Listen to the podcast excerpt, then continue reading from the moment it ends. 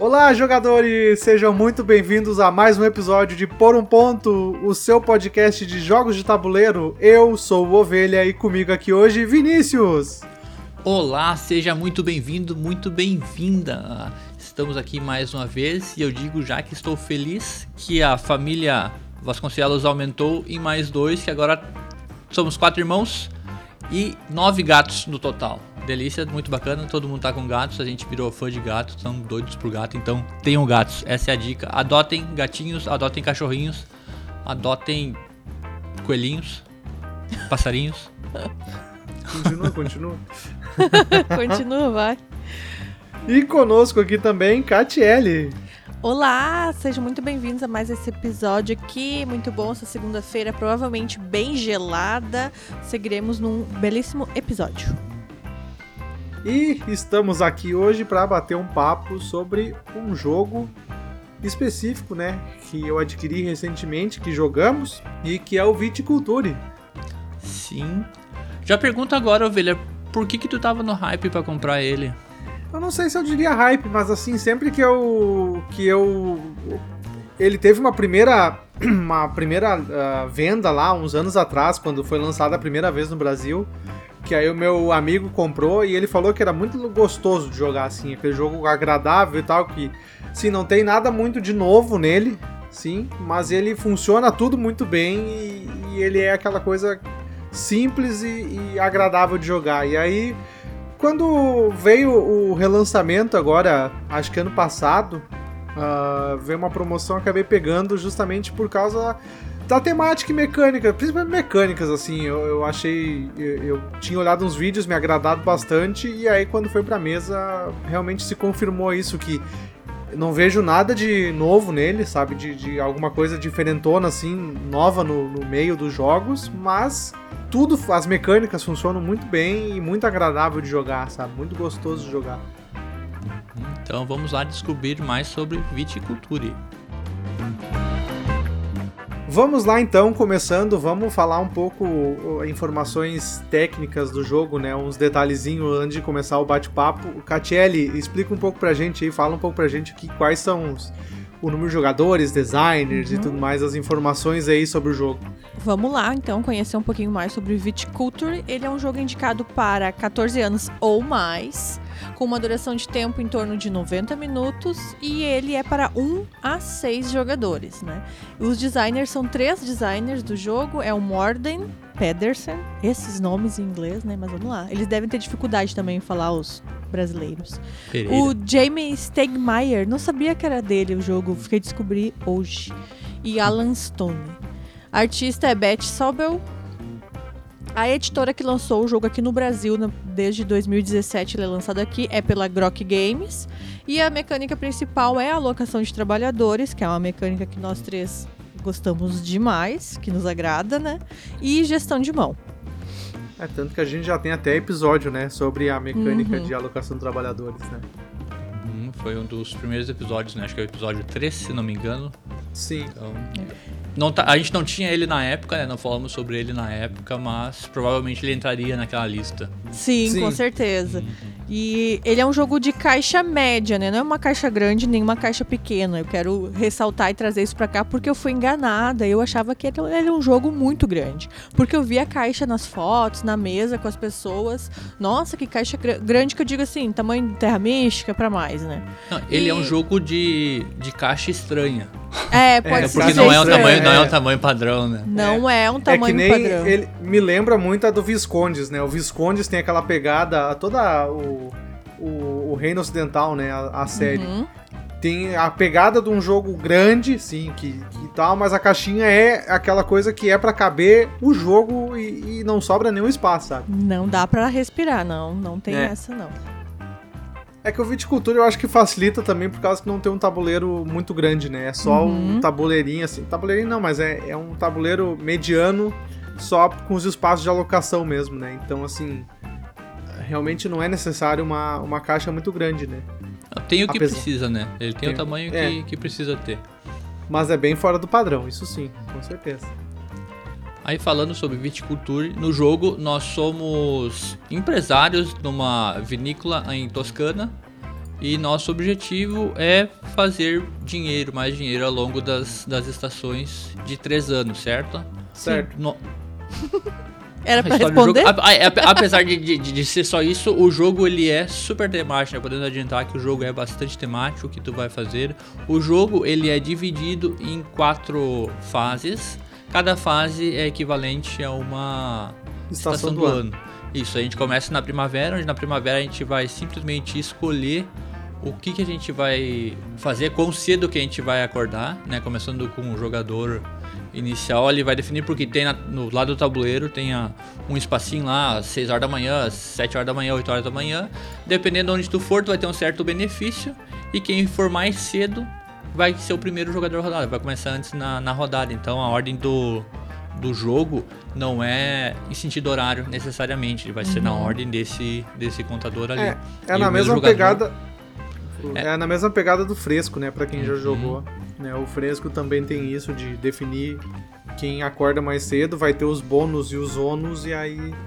É, a, dif- a diferença do fresco é que o fresco, se tu acordar muito cedo, tu, teus bichinhos vão ficar mais pistola, né? Aqui tu não tem um, um prejuízo. Tu pode não ter um bônus tão bom, mas pelo menos tu não vai Sim. ser prejudicado, né? Uhum. Aí depois dessa segunda. de- Depois dessa primeira estação, vai pro verão, né? Que é a segunda fase do jogo. Onde aí, durante o verão, nós temos uma certa quantidade de trabalhadores, né? Que são os mipolzinhos. E a gente vai alocar em alguns espaços. Na metade esquerda do tabuleiro tem os espaços do verão. Onde teus trabalhadores lá vão fazer coisas como plantar barreiras, como construir novas estruturas, esse tipo de coisa. Durante o verão. O interessante do jogo é que tu tem uma quantidade fixa de trabalhadores pro ano inteiro. Então quer dizer que se eu tiver três trabalhadores, começar minha rodada com três trabalhadores e gastar todos eles no verão, eu não vou ter ninguém para trabalhar no inverno. Uhum. Então tu vai ter que fazer esse, esse balanceamento. Depois que tu decidiu passar, eu já botei meus trabalhadores aqui para trabalhar no verão.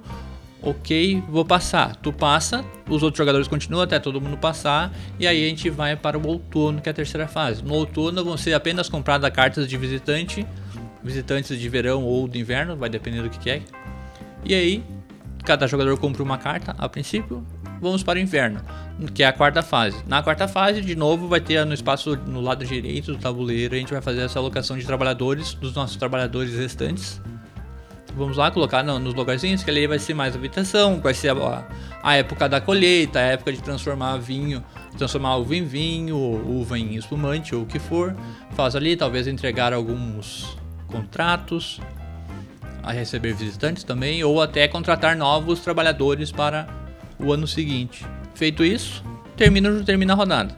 Terminou, terminou o inverno, tem uma, o final do ano a gente vai dar uma maturada nas uvas, enquanto a gente recolhe uvas, os, elas vão ficar de mais valiosas, os vinhos também. Vai fazer alguma pontuação, talvez tu receba dinheiros, talvez não. E aí começa tudo de novo. O fim do jogo é ativado quando um jogador chegar a pelo menos 20 pontos. Chegou em 20 pontos, aí vai ser a última rodada, no final desse ano vai terminar a partida. Basicamente é isso aí. Então é, o jogo também ele passa a ser uma quase uma corrida, né? Que vai ter que fazer essa, essa loucuragem ali de fazer a tua gestão com o objetivo ali, daí quem tiver maior quantidade de pontos, em caso de empate ali a quantidade de dinheiro, a quantidade de vinho que tu tiver e a quantidade de uvas que tiver no último desempate. Esse é o Viticulture. Jogão.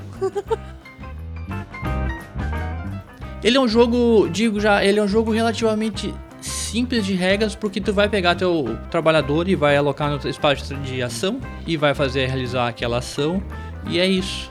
Só que agora a questão de tu jogar bem ou saber o que tu vai É. fazer, pra É, que lado tá. que tu vai, aí é que muda, né? Porque tu consegue pontuar de diversas formas diferentes durante o jogo.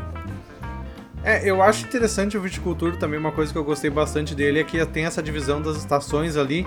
Então, assim, tu sabe mais ou menos como, tipo, ah, no verão eu tenho que comprar a parreira, tenho que melhorar aqui, fazer plantar minhas uvas, porque eu vou fazer no inverno que elas vão, vou vender elas e vou, vou fazer, vou transformar em vinho e tal e tudo mais, sabe? Então, tem um pouco de planejamento disso que, ah, no verão tu faz mais isso, no, no, pra, no inverno resultar, ter um resultado melhor, né? E, mas sim, é uma, tu consegue diferenciar bastante na pontuação, assim, desde, desde a venda de, de vinhos a visitantes e contratos e tudo mais, né? o jogo ele te exige bastante planejamento. Tu tem que estar bem preparado para saber o que, que tu vai fazer, porque a ordem do que tu for fazer é muito importante e ele acaba sendo um jogo bastante temático por isso ali, porque se tu querer plantar uma uva, antes tu tem que preparar o teu campo. Talvez a uva que tu precise plantar, ela tenha algum pré-requisito, ou precisa de irrigação, ou vai precisar de umas, do astrelista, né, que são aqueles aramezinhos lá. Então primeiro tu vai ter que construir aquela estrutura para ir poder plantar para estar tá preparado para o inverno, tu fazer a colheita e depois da colheita tu tá preparado para fazer essa, essa uva que tu colheu se transformar em vinho. Então tu tem que estar tá preparado para isso ali. Ao mesmo tempo que pode estar chegando visitantes na tua na tua vinícola, tanto durante o verão, as pessoas podem chegar lá para ver qual é, ou eles podem visitar também durante o inverno. Tu pode botar esses visitantes aí a te ajudar, porque os visitantes são cartas. A gente tem quatro tipos de cartas, certo? Tem as cartas de visitante do verão, que eles vão fazer alguma coisa, te ajudar, ou talvez diminuir custos para te construir e tal. Tem as cartas de barreira propriamente ditas, as cartas elas vão ter uvas brancas ou uvas uh, vermelhas, né? Uvas para vinho tinto. Elas têm um certo valor e algumas podem ou não ter requisitos. E os teus campos, o que tem que cuidar, porque uh, os campos também têm limites de quantas uvas ou nível de uva, isso é um, um pouquinho abstrato, mas uh, vai ter um, campo de 5, campo de 5, campo de 6 e campo de 7. No campo de 5 tu pode plantar uvas que somem até 5. Então eu posso botar duas uvas de nível 2 e uma uva de nível 1. Tanto faz se branca ou, ou vermelha, né? Então tu vai ter que cuidar esse tipo de coisa. E de novo, a ordem que tu faz é, é muito importante. É, e eu acho que tanto na alocação de trabalhadores no tabuleiro do jogo, o jogo se se cresce muito e depende muito dessas cartas, né, que a gente tá falando aqui. São os visitantes, são as uvas que tu vai pegar e tem muitas cartas no, em jogo ali, aquela pilha ali tem bastante cartinhas e todas as vezes que eu joguei ou que eu, eu fui ali, eu, eu explorei demais aquilo ali, tipo, não fiquei segurando na mão, ah, se eu te, não tá boa essas uvas aqui, sabe? Acho que pode ter sete cartas na mão, né? Uhum, Alguma sim. coisa assim. Então, eu sempre tentava trocar e tentar melhorar, né? Porque algumas vão exigir, do nada tu pega uma ali, ah, é bom, vai me dá sete pontos, mas exige demais. Então, como o Vini falou lá no início, como ele é uma corridinha de pontos, às vezes tu não vai conseguir e isso tu ficar só segurando nessas cartas mais difíceis, assim, né? Ou também depende muito do jogador, né? Eu sempre, eu gosto sempre estar tá pontuando de pouquinho em pouquinho para tentar ir vendo o meu jogo acontecer. Mas não, teve uma vez que eu joguei também, fiquei paradona ali até metade do jogo, não pontuei nada. E depois consegui pontuar também, porque diferente foram cartas diferentes que eu tinha. E nas du nessas duas vezes, assim, foi muito importante. Foi muito importante essas cartas, né, que eu tinha na minha mão. É, e eu também acho legal também, né? Tu comentou do, do alocação de trabalhador. É legal que é, é, cada ação no tabuleiro tem é bem limitada as, os espaços, né? Não, tem uma quantidade limite dependendo do número de jogadores na mesa. Só que aí a gente sempre tem disponível um grande trabalhador que ele pode ser usado num espaço já ocupado, né? Então assim, não é totalmente bloqueável o tabuleiro. Então tu consegue se planejar mesmo com os oponentes, né? As outras pessoas indo, indo num espaço que tu já que tu tava planejando ir, tu ainda tem um recurso para mesmo assim ir. E é, e é muito estranho, né? Tu comentou que é um jogo simples, né? Realmente eu concordo que ele é simples, mas uh, na, na última vez que a gente jogou, ele é aquele jogo que, pelo menos assim, no início, quando tu, ou a primeira vez que tu joga, ou tá nas primeiras vezes que joga assim, ou faz um tempo que tu não joga, tu fica meio perdido pela quantidade de coisa que tem. Sabe, tu não consegue ver, se planejar muito pra frente, assim, tu não consegue enxergar, não, eu tenho que ver isso e aquilo, sabe? Ele demora, pelo menos para mim, demorou um uhum. pouquinho pra fluir, assim, na última vez que a gente jogou, porque fazia um tempinho que a gente não jogava, né?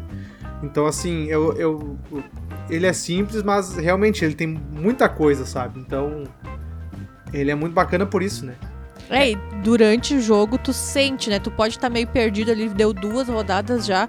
Ai, não tô sabendo o que eu tô fazendo, mas daqui um pouco acontece um start, alguma coisa que tu faz, aí que o jogo desenrola e dali pra frente tu começa mesmo, ah, agora eu tô jogando o jogo, sabe? Ele, eu, tem essa demanda.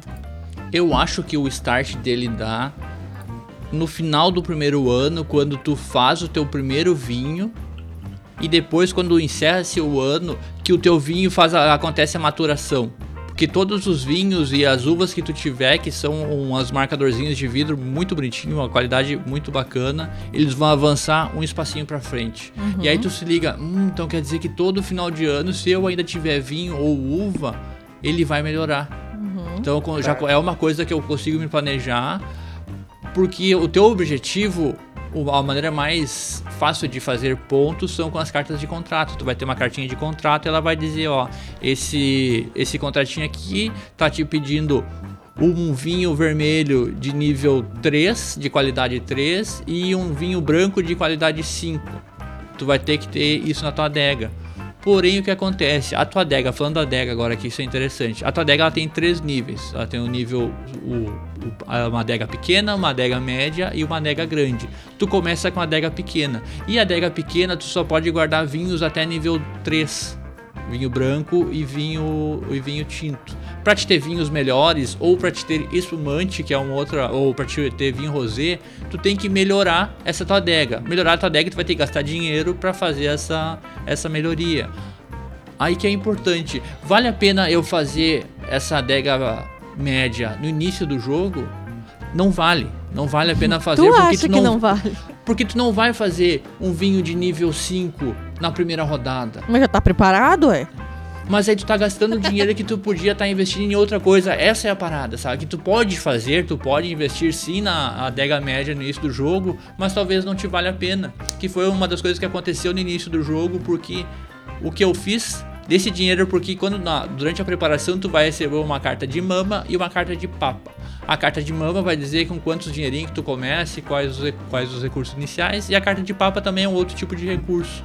E talvez ele vai dizer, ó, ou tu pode já começar com uma melhoria feita, ou com uma certa quantidade de dinheiro, que geralmente essa quantidade de dinheiro é o mesmo valor do, da construção.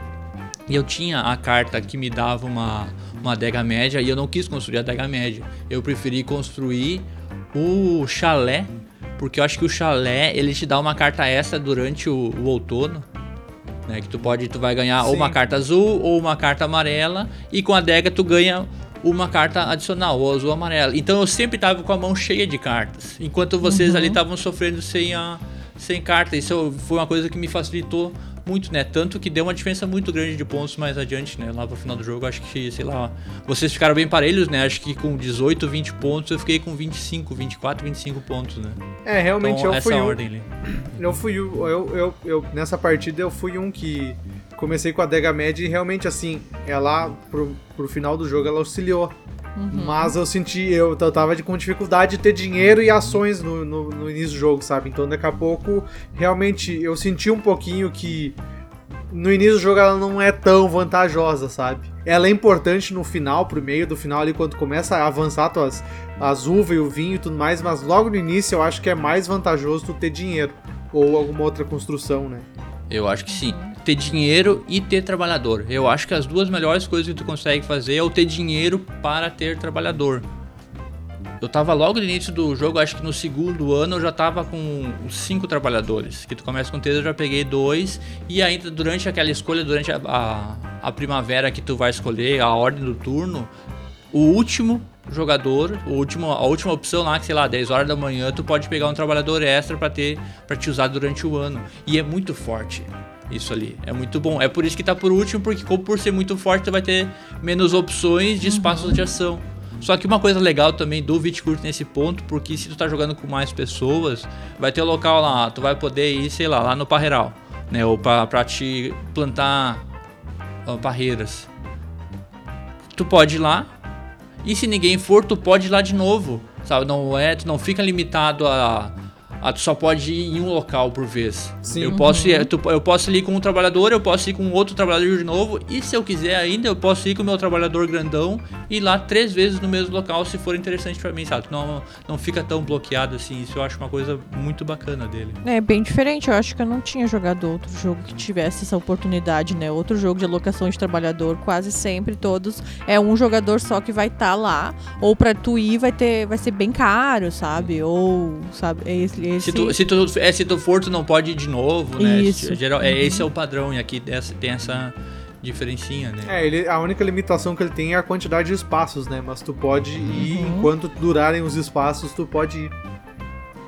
Outra coisa importante também, à medida que tu vai completando, já dando as dicas, à medida que tu vai completando os, os contratos, tu pode ganhar um, uma renda residual, que todo final de ano tu vai ganhar um dinheirinho.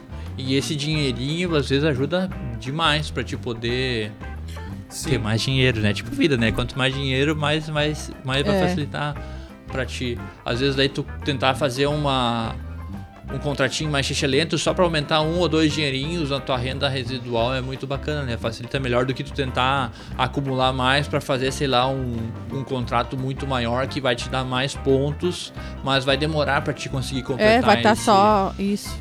Isso que aconteceu comigo, demorei demais na última jogatina. Eu fiquei mais da metade do jogo sem ter esse dinheirinho extra, né? Então fez muita uhum. falta mesmo. É, até porque tem cartas que tu pode fazer. Uma das exigências da carta, sei lá, é diminuir esse teu dinheirinho residual. Tá? Tu vai perder um nível de desse, desse teu dinheiro ali, mas tu vai poder fazer uma outra coisa agora, ou ganhar pontos, ou alguma coisa assim. Então é bom para te ter esse, fazer esse, esse balanço.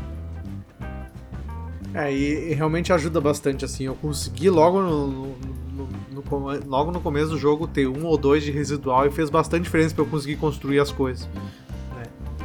Porque era sempre o que me faltava ali, assim, bah, vou precisar de mais um para fazer isso. Aí vinha mais um do residual, assim. Realmente faz bastante diferença. Podemos falar também do manual, que o manual tá muito bom, eu gostei muito do manual dele, ele tá muito bem exemplificado. Tudo tem um exemplo, tá a imagem do tabuleiro ali, onde é cada uma das coisas, eu acho isso super importante. Tem os exemplos das ações, tem uh, um, um glossário com todas as cartas, tanto de, de mama e papa quanto as cartas de visitantes têm explicado o que cada um deles faz. Por mais que as cartas já tenham um textinho que explica o que, que faz, tem o glossário ali que explica com mais detalhes, né? dá uma espichada no, no texto, facilita bastante. Também explica o que, que é cada uma das estruturas, para que, que serve, quanto é que custa. Eu acho super válido. E ele vem também com uma ajuda do jogador, né? Na verdade, vem com vem, duas. Vem duas, vem duas, duas ajudas, ajudas também bem completas. Uhum. Então, se tu joga esporadicamente ali, com certa frequência, não muita que tu precisa, tu pegar só essa ajuda ali já vai te facilitar. Tu vai, já vai conseguir bater o olho e fazer a, a tua fazer tanto a preparação quanto começar a jogar sem precisar puxar ao manual, né? Tu consegue olhar ali e eu acho isso super positivo. É uma coisa que eu sou bem bem crítico nesse ponto, né? Porque às vezes, como geralmente sou eu que leio as regras, tem que puxar tudo de novo e lembrar tudo de novo. E eu gostei bastante da, da tradução também, tá? A revisão tá bem boa, a tradução ok, mas a revisão tem poucos erros, é uma coisa que a gente vê acontecer bastante, né? Essas loucuragens é, de revisão. É. E aqui ele tá super bem. Super bem cuidado, né? Foi muito prestado muito bastante atenção nisso aí. Ah, realmente, eu, eu acho. A gente pegou ele para jogar de novo aquele dia ali, também foi bem fácil começar a jogar, né? Porque realmente tá tudo bem exemplificado. O manual de ajuda explica todas as ações, então, tipo, tu tem numa folha ali, sei lá, do menor que uma 4, todas as ações explicadas e todas as estações do ano que faz tal. Então, assim, realmente ajuda muito e facilita muito a botar o jogo na mesa. É, até o tabuleiro ele tem um lembretezinho no cantinho lá do que, que a, cada uma das, das estações, o que, que tem que fazer em cada uma das estações, só ali tu já bater o olho durante a rodada enquanto tu vai pensando, ah, o que, que eu vou fazer na a seguir, ah, a seguir vai ser o outono, a seguir eu vou pegar cartas. Então qual carta que eu vou saber, uhum. tu te ajuda para te poder indo lembrar, né?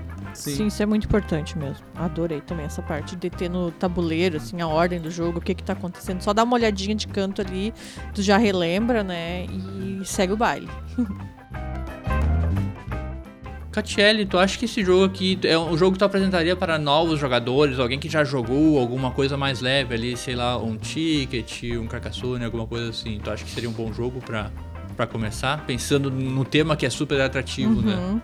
Eu acho que puxando pelo tema, ele é um jogo médio para pesado que eu apresentaria. Sim, eu levaria ele, eu quando viesse alguém aqui em casa que já jogou, né, alguns outros jogos, veio, o pessoal veio do Carcassonne, do Ticket, eu apresentaria Viticulture sim, até porque o tempo de jogo dele não é tão longo assim, né? E é uma coisa bacana tudo isso que a gente recém falou de estar tá com ajuda ali perto, sabe, da mesa, e ele é muito ele tem as cartinhas ali, a leitura tá muito simples uma leitura, sabe? Tu logo interpreta o que tá acontecendo, ele é muito pontual, ah, tu vai fazer isso, vai ganhar isso, sabe? E as pessoas, por mais que às vezes vão precisar sim pedir ajuda de um jogador mais experiente, um jogador novo no mundo dos jogos pesados para médio, ele vai se sair muito bem também, né? E também vai causar um pouco de frustração ali no finalzinho do jogo, que eu acho que vale a pena todo mundo conhecer, assim, é, aquela trilha do jogo ali, esse parte final, eu acho que quem nunca jogou um jogo desses que tu aciona o jogo quando chegar no 20 isso é muito bacana de apresentar e ver a reação das pessoas, assim, porque ele parece que todas as vezes que eu joguei, tava todo mundo chegando próximo e, putz, alguém passou demais, sabe? Ou, ou os outros jogadores não estavam nem prestando atenção que, ah, se o Vini fizer isso e isso, que com certeza ele vai fazer, essa será a última rodada e estou ferrada, estou perdida, sabe?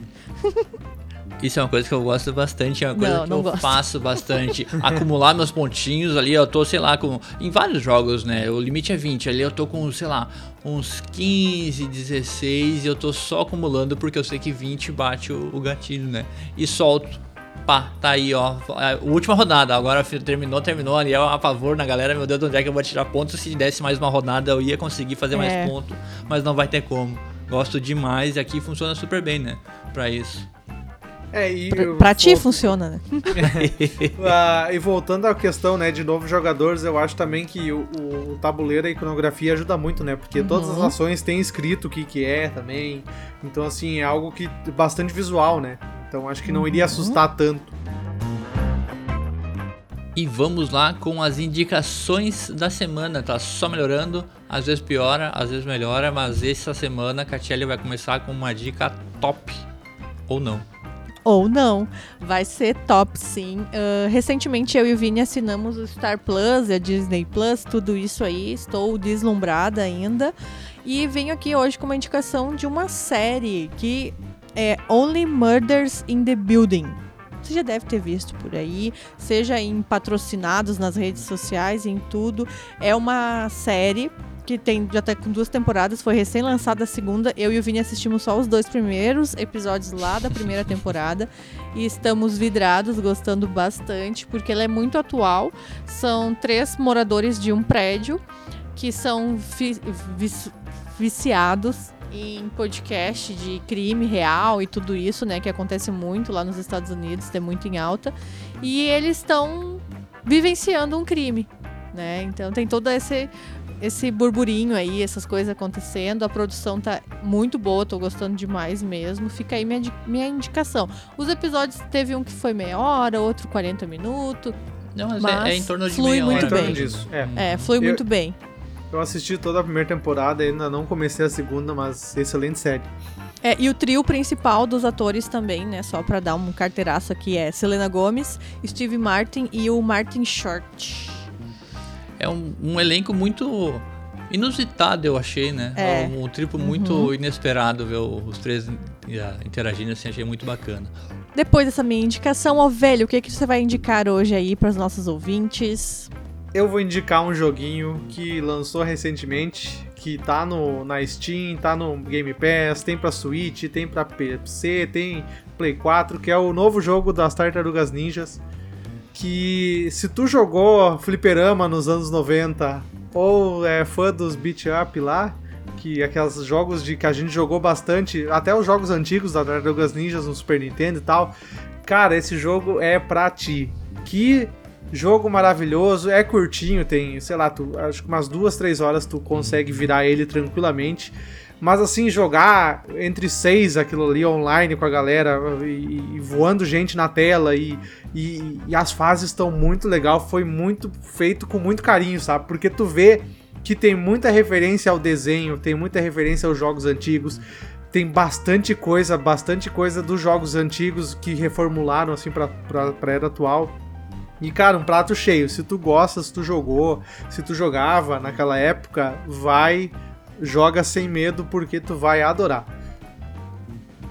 Bacana, tá sendo falado, tá sendo, as críticas dele estão sendo muito boas. Visualmente ele tá maravilhoso, tá com pixel art Nossa, sensacional. lindo, lindo, lindo. Lindo. Muita referência, referência aos quadrinhos também, então Muito gostoso. E ele tem. Uh, são seis personagens agora, né? Porque aí tem a inclusão Sim. que tu vai poder jogar com o Mestre Splinter e com a April também. Que antigamente é, jogava só com as quatro tartarugas, né? Agora isso. eu sei que dá pra jogar. Tô, tô querendo também. E tu, Vini, o que, que tu vai indicar pra gente hoje? Bom, eu indicarei o que eu teria indicado semana passada se não tivesse dado o Brett enquanto a gente gravava, né? Que eu descobri que não tá mais funcionando. Mas voltou a funcionar, que é o livro Poeira e Sangue. Ele está atualmente em financiamento coletivo pelo Catarse. Tem mais uns 30 dias restantes ali. O livro, ele se passa, tem essa, essa parada meio nordestina de gangues. Como é que, como é que é gangue? Não são gangues. Não, não são gangues. Do, do cangaço, do essa cangaço. parte ali, ó. O, o, o, menino e o matador vagam pelo Nordeste em busca de vingança e redenção. Tem o gurizinho, o Ariano, em homenagem ao Ariano Suassuna. Parece que dá um, um forrobodó lá com a, a vila onde morava, só ele sobreviveu e ele vai em busca dos assassinos e encontra um assassino meio aposentado, uma parada meio o cara tava meio aposentado e dá esse negócio de, de amizade entre uma criança e o, e o, cara que foi malvadão a vida inteira e agora só quer parar. Achei muito interessante, eu gostei bastante do, do projeto. Ele tá para ser entregue. Entrega prevista aqui no final de julho. É isso? Ó, oh, que Talvez. rápido. Então, tô bem, tô bem empolgado mesmo, né? Eu tô lendo bastante coisa nacional, que nem semana passada que eu tinha indicado o Amazônia Assombrosa, que tá maravilhoso, ali mais uns três contos, ele tá super bacana. Então esse aqui é um livro inteiro, né? Um, um, um conto inteiro dessa, dessa editora Pulp Cordel Editora. Então vale a pena dar uma olhadinha, a gente vai deixar o link na descrição para você dar uma olhada no Catarse. A versão digital dele tá 17 pila, que foi a edição que eu peguei. Só pego o Cyberlivros, né? Então fica aí a minha indicação Poeira e Sangue de Diego Pinheiro. É, realmente tá saindo bastante coisa bacana de autor nacional, né? Assim, de bastante livro. Eu acabei lendo recentemente também uns, uns de autores de fantasia baseado em lá com as culturas do Nordeste lá e misturando fantasia e, e sobrenatural e tal, muito bacana, tá muito legal esse cenário aí brasileiro. Gosto bastante, super recomendo. E com essas belas indicações chegamos ao final de um belo episódio. Muito obrigado se você chegou até aqui, você é uma pessoa especial. Lembre-se de nos dar os reviews mais positivos possíveis em todos os agregadores de podcast, 5 estrelas lá no Spotify, lá no Apple Podcasts. Você uhum. pode ativar o sininho, as notificações toda segunda-feira quando entrar no ar o episódio, tu recebe no teu celular, no teu e-mail, no teu Pombo Correio também vai receber mensagem por Sinal de fumaça, é isso aí. Ai, ai, ai. Estamos também na Ludopédia com o podcast lá e o nosso canal também lá. Se tu é inscrito na Ludopédia, tem um perfil lá, siga-nos lá também. Uhum, isso aí. E Viticulture, né? Foi um papo legal, gostamos bastante do jogo. Eu acredito que, que é um jogo que vai ver bastante mesa ainda. E foi um papo bem legal, acho que a gente conseguiu descrever bem o que, que é a sensação quando joga e falar um pouco também uhum. sobre o uhum. jogo. E nos vemos semana que vem. É isso? É isso. Até é mais. Isso. Um abraço e se cuidem. Se cuidem, valeu! Joguem seus jogos.